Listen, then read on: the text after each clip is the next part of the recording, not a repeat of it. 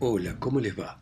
Esto es Lecturas desde Santa María de los Buenos Aires, esta ciudad angelical o demoníaca en este continente bueno o malo. Y vamos a continuar leyendo El extraño caso del Dr. Jekyll y Mr. Hyde de Robert Louis Stevenson. Y continúa de esta manera. Lleva todo el día caminando así, señor, dijo Poole. Sí, la mayor parte del día y de la noche. Solo descanso un poco cuando llega algún nuevo pedido de la droguería. Ay, la mala conciencia es el enemigo más grande de la tranquilidad. Señora, cada paso que da derrama sangre. Pero escuche de nuevo con un poco más de cuidado. Preste atención con todo su espíritu, señor Utterson, y dígame si esos son los pasos del doctor. Los pasos resonaban de manera leve, raros, con un cierto vaivén, a pesar de lo despacio que iba eran efectivamente diferentes del andar pesado y poco seguro del doctor Henry Jekyll. Utterson suspiró. ¿No hay nada más? Pula sintió. Una vez dijo, una vez lo oí llorar. ¿Llorar? ¿Cómo es eso? dijo Utterson, consciente del súbito escalofrío de horror que se había apoderado de su cuerpo. Lloraba como una mujer o como un alma en pena, dijo Poole. Me quedé tan triste que estuve a punto de llorar yo también. Pero los diez minutos terminaron.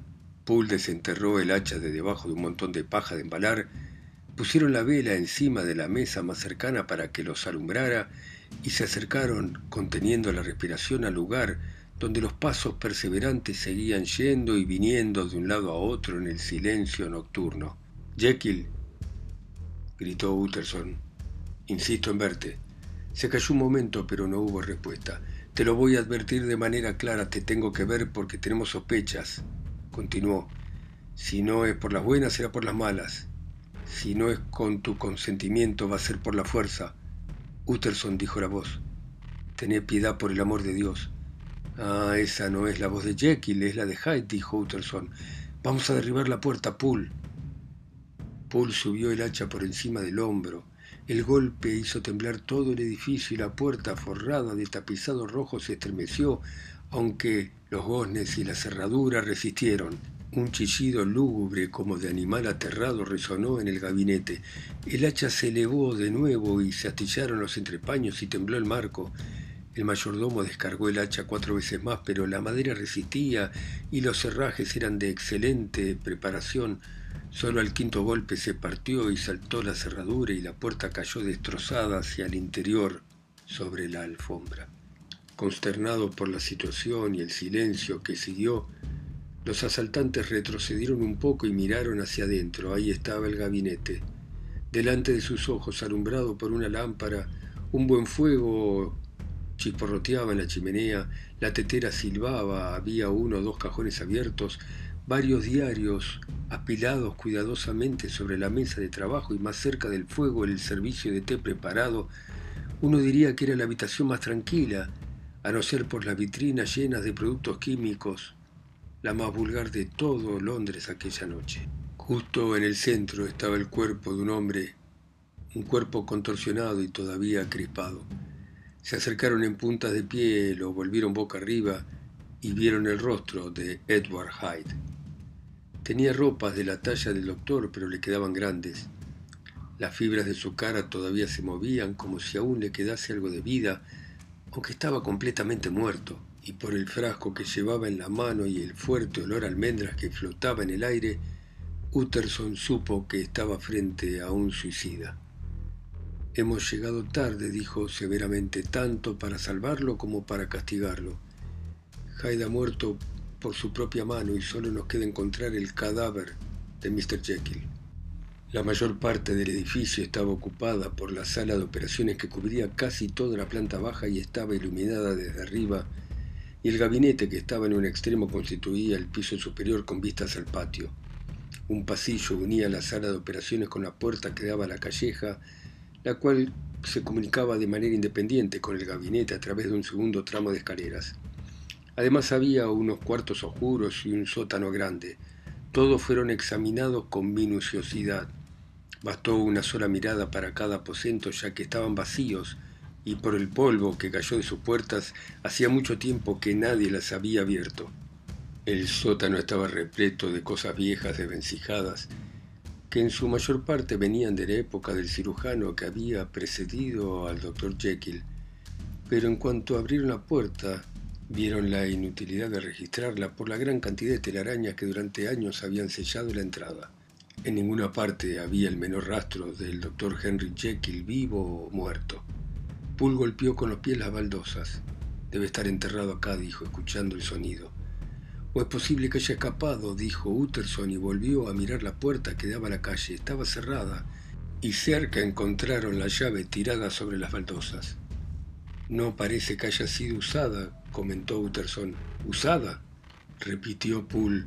¿No ve, señor, que está rota como si alguien lo hubiera pisoteado? Sí, sí, continuó Utterson, y las fracturas también están oxidadas.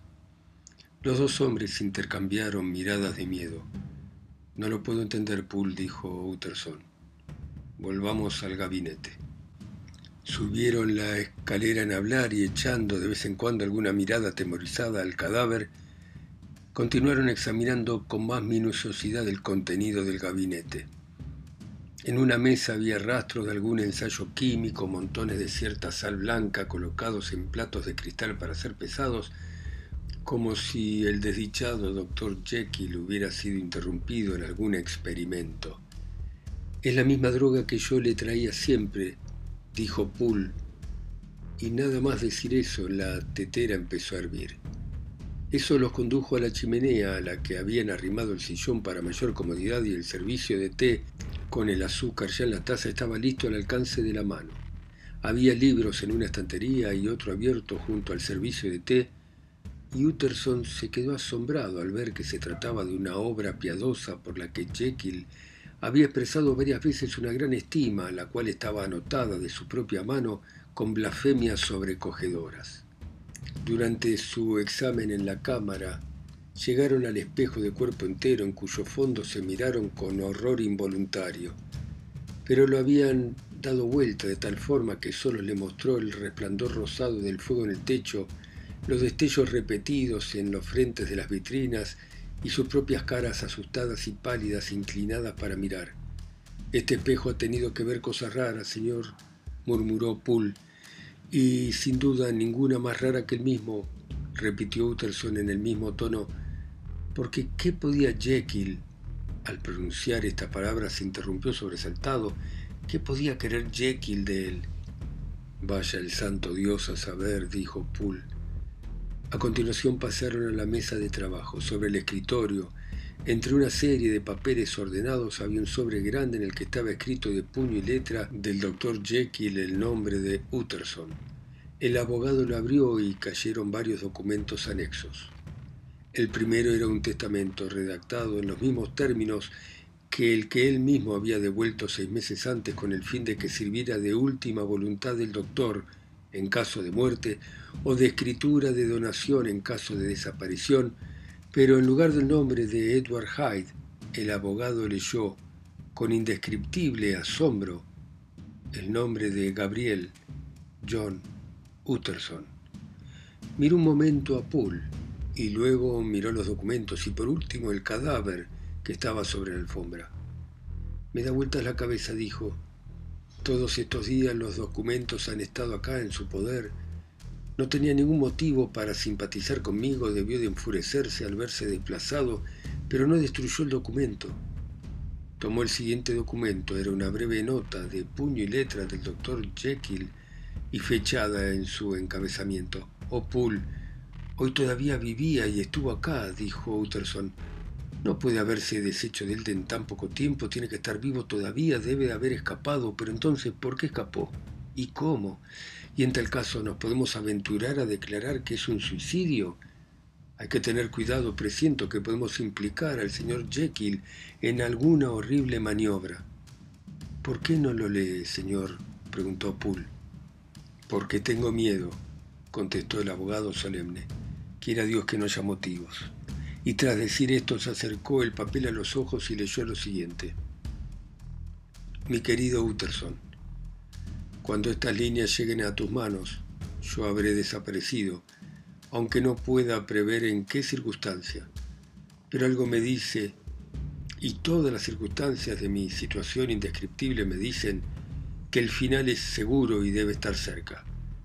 Adelante entonces, primero lee el relato que el año me advirtió que iba a llegar a tus manos, y si quieres saber más, volvé a la confesión de tu indigno y desdichado amigo. Firmado, Henry Jekyll. ¿Había un tercer documento anexo? preguntó Utterson. Aquí está, señor, dijo Poole, y le entregó un voluminoso paquete lacrado. El abogado se lo metió en el bolsillo. Yo no hablaría a nadie de este documento. Si el doctor Jekyll ha huido o está muerto, al menos podemos proteger su reputación. Ahora son las diez. Debo ir a casa y leer con tranquilidad estos documentos, pero estaré de vuelta antes de la medianoche y entonces llamaremos a la policía. Salieron cerrando tras ellos la puerta de la sala de operaciones y dejando de nuevo la servidumbre reunida alrededor del fuego en el salón, Utterson regresó a su despacho dando una caminata con el fin de leer los dos relatos en los que iba a explicarse este misterio. El relato del doctor Lanyon. El 9 de enero, hace cuatro días, recibí en el correo de la tarde un sobre certificado con la dirección en puño y letra por mi colega y antiguo compañero de colegio, el doctor Henry Jekyll. Me sorprendió bastante, ya que no teníamos ni mucho menos la costumbre de escribirnos. Lo había visto y había cenado con él la noche anterior, y no podía imaginar nada en nuestro trato que justificara la formalidad del envío. El contenido del sombra aumentó mi asombro porque la carta decía lo siguiente. Mi querido Lanyon, Sos uno de mis más viejos amigos y aunque a veces podamos haber disentido en cuestiones de la ciencia, no puedo recordar, al menos en lo que a mí respecta, ninguna ruptura en nuestras relaciones. No hubo un solo día en el que si tú me hubieras dicho, Jekyll, mi razón, mi vida, mi honor dependen de vos, yo no habría sacrificado mi mano izquierda o mi fortuna para ayudarte. Lanyon, mi honor, mi vida, mi razón están a tu merced. Si esta noche me fallase, estoy perdido. Quizá imagines después de esto que voy a pedirte que hagas algo deshonroso. Juzga por vos mismo. Quiero que pospongas cualquier compromiso que tengas hoy. Sí, aunque te hubieran convocado a la cabecera de un emperador. Quiero que tomes un coche de alquiler, a menos que tengas tu carro esperando en la puerta y que con esta carta en las manos te dirijas a mi casa. Mi mayordomo Poole recibió las instrucciones de manera oportuna. Lo vas a encontrar esperando tu llegada acompañado de un cerrajero. La puerta de mi gabinete va a tener que ser forzada y solo entrarás vos. Abrirás la vitrina con la letra E que está a mano izquierda rompiendo la cerradura, si estuviese cerrada, y sacarás con todo lo que contiene tal como esté el cuarto cajón contando desde arriba o lo que es lo mismo el tercero desde abajo. Estoy tan angustiado que tengo un miedo enfermo a que no entiendas bien mis instrucciones y aunque cometa algún error reconocerás el cajón de que se trata por su contenido, un frasco, una libreta, unos polvos. Te ruego que lleves ese cajón a tu casa en Cavendish Square, exactamente como está. Esa es la primera parte del favor, aquí está la segunda. Si te pones en camino en cuanto recibas esta carta estarás de vuelta antes de la medianoche. Pero te voy a dejar ese margen, no solo por miedo a uno de esos obstáculos que no se pueden evitar ni prever, sino porque, para lo que queda por hacer, es preferible que sea a una hora en que tus sirvientes estén durmiendo. Tengo que pedirte entonces que a medianoche estés solo en tu consultorio, que personalmente dejes entrar en tu casa un hombre que se presentará en mi nombre y que en sus manos pongas el cajón que te habrá llevado del gabinete. Con eso habrás desempeñado tu papel y ganado toda mi gratitud. Cinco minutos después, si insistís en recibir una explicación, comprenderás que estas disposiciones son importantes y que de no cumplirse una sola de ellas, por fantásticas que te puedan parecer, mi muerte o la locura podrán cargar sobre tu conciencia. Confío en que te tomarás en serio esto que te pido. Se me cae el alma a los pies y mi mano tiembla solo de pensar en esa posibilidad. Pensá que a estas horas Estoy en un lugar raro, trabajando presa de una angustia horrible que ninguna imaginación podría exagerar, y sin embargo bien consciente de que solo con que cumplas lo que te pido mis problemas se van a esfumar como un relato una vez contado. Hace este favor, mi querido Lanyon, y salva a tu amigo, Firmado Henry Jekyll. Postdata. Ya había lacrado esta carta cuando un nuevo terror se apoderó de mi espíritu. Es posible que el servicio de correo falle y que esta carta no llegue a tus manos hasta mañana por la mañana. En tal caso, querido amigo, lleva a cabo mi recado cuando más conveniente te resulte a lo largo del día y una vez más espera mi mensajero a medianoche. Podría ser que entonces sea tarde y si esta noche no ocurre nada, has de saber que nunca más volverás a ver a Henry Jekyll. Al leer la carta tuve la certeza de que mi colega estaba loco, pero mientras no se confirmara eso sin ninguna posibilidad de duda, me sentí obligado a hacer lo que me pedía. Cuanto menos entendía el asunto, menos en condiciones estaba de juzgar su importancia, y un pedido así expresado no se podía rechazar sin incurrir en una irresponsabilidad grave. Por lo tanto, me levanté de la mesa, me subí en un cabriolé con pescante y me fui a la casa de Jekyll. Poole estaba esperando mi llegada. Había recibido una carta con instrucciones en el mismo correo que yo inmediatamente había mandado llamar a un cerrajero y a un carpintero. Los artesanos llegaron mientras todavía estábamos hablando y todos juntos fuimos a la antigua sala de operaciones del doctor Denman, desde la cual, como sin duda sabés, se accede más cómodamente al gabinete privado de Jekyll la puerta era resistente y la cerradura muy buena. El carpintero admitió que si había que hacer uso de la fuerza tendría muchas dificultades y causaría un terrible destrozo, y el cerrajero estaba al borde de la desesperación. Pero este último era mañoso y después de dos horas de faena, la puerta se logró abrir. La vitrina marcada con la letra E no estaba cerrada con llave. Saqué el cajón, lo rellené de paja, lo envolví en una sábana y con él volví a mi casa en Cavendish Square. Allí me puse a mirar su contenido.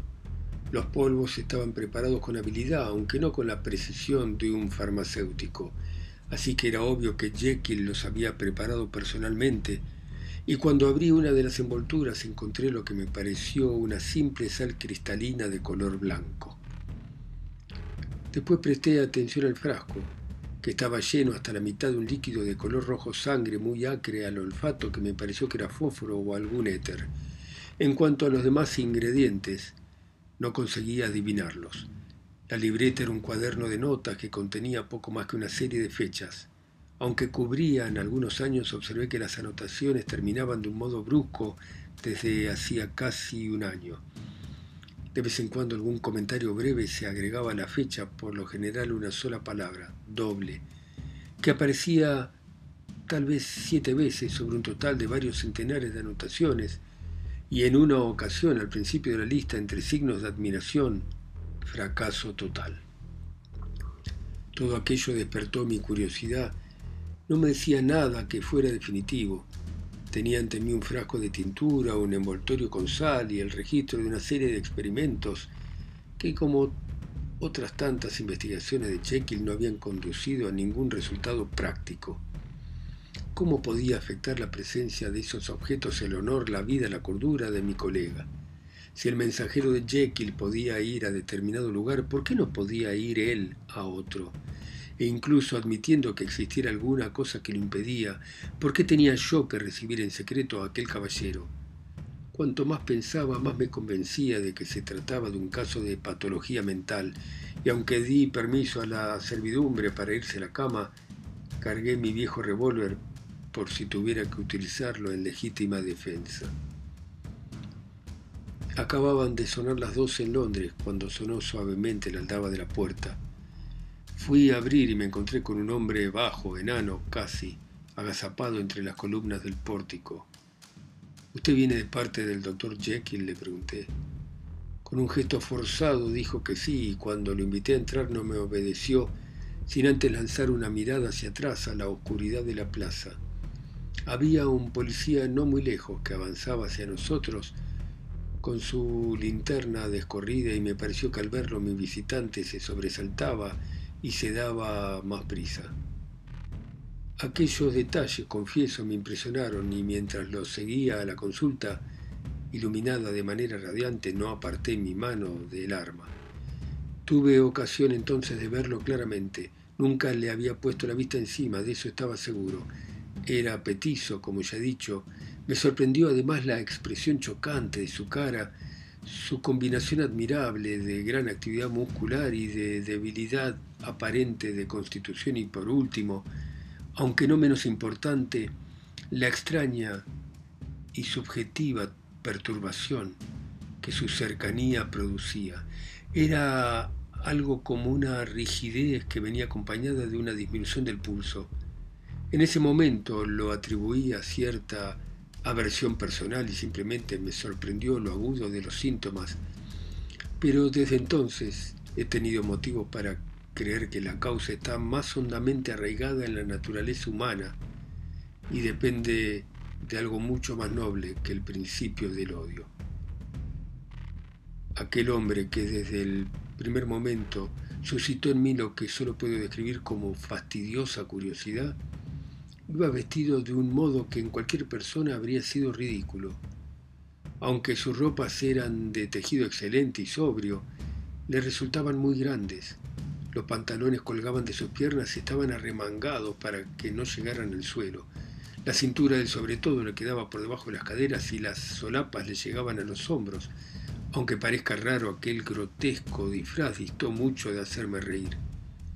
Como en la esencia misma de aquel ser que tenía ante mí había algo estrafalario y anormal, algo repugnante, sorprendente, más bien me pareció que esta nueva cosa dispar no solo encajaba con aquella, sino que la reforzaba de modo que mi interés por el carácter y la naturaleza de aquel hombre se agregó a la curiosidad de su origen, su vida, su fortuna y su posición social. Aunque me ha llevado tiempo ponerla por escrito, estas observaciones fueron sin embargo cosa de unos pocos segundos. Mi visitante estaba enardecido por una excitación sombría. ¿Usted lo tiene? ¿Lo tiene usted? exclamó y su impaciencia era tan grande que incluso me puso una mano en el brazo y trató de zarandearme. Me aparté de él consciente de que al tocarme un escalofrío me había helado la sangre. Vamos, le dije. Se olvida que no tengo todavía el placer de conocerlo. Tenga la amabilidad de tomar asiento. Y para darle ejemplo me senté en mi asiento de costumbre, imitando mi comportamiento habitual con un paciente en la medida en que me lo permitió lo tardío de la hora, la índole de mis preocupaciones y el miedo que me producía mi visitante. Discúlpeme, doctor Lanyon, contestó él con cortesía. Tiene usted la razón en lo que pide. Mi impaciencia dejó atrás a mi cortesía. Vengo aquí a petición de su colega, el doctor Henry Jekyll, por un asunto importante y tenía entendido. Se detuvo y se llevó una mano a la garganta y pude ver que a pesar de sus modales estaba intentando reprimir un ataque de histeria. Tengo entendido que cierto cajón. Pero al llegar a este punto me compadecí de mi visitante y quizá también de mi curiosidad. Aquí está, señor, le dije señalando el cajón que estaba en el suelo detrás de una mesa cubierto todavía por la sábana. Se tiró sobre él y luego se detuvo llevándose la mano al corazón. Pude oír que los dientes le rechinaban por el movimiento de las mandíbulas y que su cara tenía un aspecto tan horroroso que temí por su razón y por su vida. Cálmese, le dije. Me dirigió una sonrisa horrible y como impulsado por la desesperación, tiró de la sábana. Al ver el contenido, sollozó de alivio con tal intensidad que me quedé duro, y un instante después, con una voz que parecía controlada, me dijo, tiene un tubo de ensayo graduado. Me levanté de mi asiento con esfuerzo y le di lo que pedía. Bueno, muy bien. Muchas gracias por escucharme ustedes en sus países, ciudades, continentes o islas. Seguiremos mañana con el Dr. Jekyll y Mr. Hyde. Ustedes escuchando mi voz acá solo y lejos en Santa María de los Buenos Aires. Chao, hasta mañana.